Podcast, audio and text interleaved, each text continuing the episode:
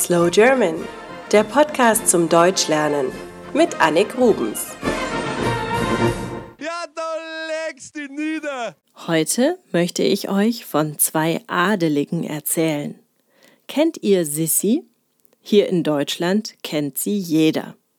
Sissi war eine Frau, die von 1837 bis 1898 gelebt hat. Sie wurde Kaiserin von Österreich. Aber langsam, ich erzähle euch kurz ihre Geschichte. Sissi hieß eigentlich Elisabeth. Sie wurde am Heiligabend 1837 geboren, und zwar in München. Bayern war damals ein Königreich und Sissi war eine Prinzessin. Ihr Opa war der König von Bayern. Als Sissi 15 Jahre alt war, lernte sie den Kaiser von Österreich kennen, der eigentlich ihr Cousin war und ihre ältere Schwester heiraten sollte. Tja, so war das in Adelskreisen. Der Kaiser Franz Josef entschied sich für Elisabeth und sie heirateten. Elisabeth wurde Kaiserin von Österreich und später auch Königin von Ungarn. Das Paar bekam drei Töchter, von denen eine noch als Kleinkind starb, und einen Sohn. Das war natürlich wichtig für den Kaiser, denn nur ein Sohn konnte Thronfolger werden. Rudolf und seine Schwester wurden hauptsächlich von der Oma und natürlich von Dienstmädchen aufgezogen und betreut. Ihr Sohn Rudolf nahm sich als junger Mann das Leben. Elisabeth wurde von einem Anarchisten getötet, er stieß ihr auf einer Reise eine Feile ins Herz. Warum nun kennt jeder die Geschichte der Sissi? Nicht wegen ihrer legendären Haarpracht, nicht wegen ihrem modernen Fitnesskult, auch nicht wegen ihrer tragischen Geschichte, sondern weil ihr Leben in den 50er Jahren verfilmt wurde. Die wunderbare Schauspielerin Romy Schneider spielte Sissy, und zwar in drei aufwendig gedrehten Kostümfilmen. Mit der Realität hatten diese Filme wenig zu tun, aber sie waren romantische Märchen und diese Filme kennt noch heute zumindest fast jede Frau.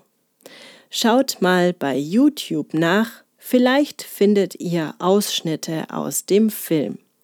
Ich stelle euch auch einen Link auf slowgerman.com. Die zweite Figur, die ich euch heute vorstellen möchte, ist König Ludwig II. Er war ein Cousin von Sissi und wurde 1845 in einem Schloss geboren, das heute zu München gehört. Um Ludwig ranken sich viele Geschichten. Er soll homosexuell gewesen sein was natürlich damals für einen König unmöglich war. Psychische Probleme sollen ihn gequält haben, er wurde sogar zwei Jahre vor seinem Tod entmündigt, weil er angeblich nicht mehr in der Lage war, die Amtsgeschäfte zu führen. Sein Tod selbst gibt die meisten Rätsel auf. Er ertrank mit seinem Arzt in einem See an einer sehr seichten Stelle. König Ludwig II. gilt als Märchenkönig. Der Wagner-Fan muss ein Träumer gewesen sein, ein Mensch, der in unserer Zeit wahrscheinlich ein viel schöneres und freieres Leben geführt hätte als damals. Hier in Bayern sieht man sein Bild nach wie vor auf Postkarten und Gemälden. König Ludwig II. ist beliebt bei den Leuten. Aber woher kennt ihr ihn? Ganz einfach. König Ludwig ließ viele Schlösser bauen, zum Beispiel auch das weltberühmte Schloss Neuschwanstein. 1,3 Millionen Touristen besuchen dieses Schloss jedes Jahr. Durch König Ludwig ist Bayern zum Touristenmagneten geworden und dafür sind wir ihm natürlich sehr dankbar. Nur mit dem Oktoberfest hat er nichts zu tun, aber er war fünfmal dort zu Gast. Das war es für heute von Slow German. Mehr Informationen und Musiktipps wie immer auf www.slowgerman.com. Es gibt auch einen Premium-Podcast von Slow German unter slowgerman.libsyn.com.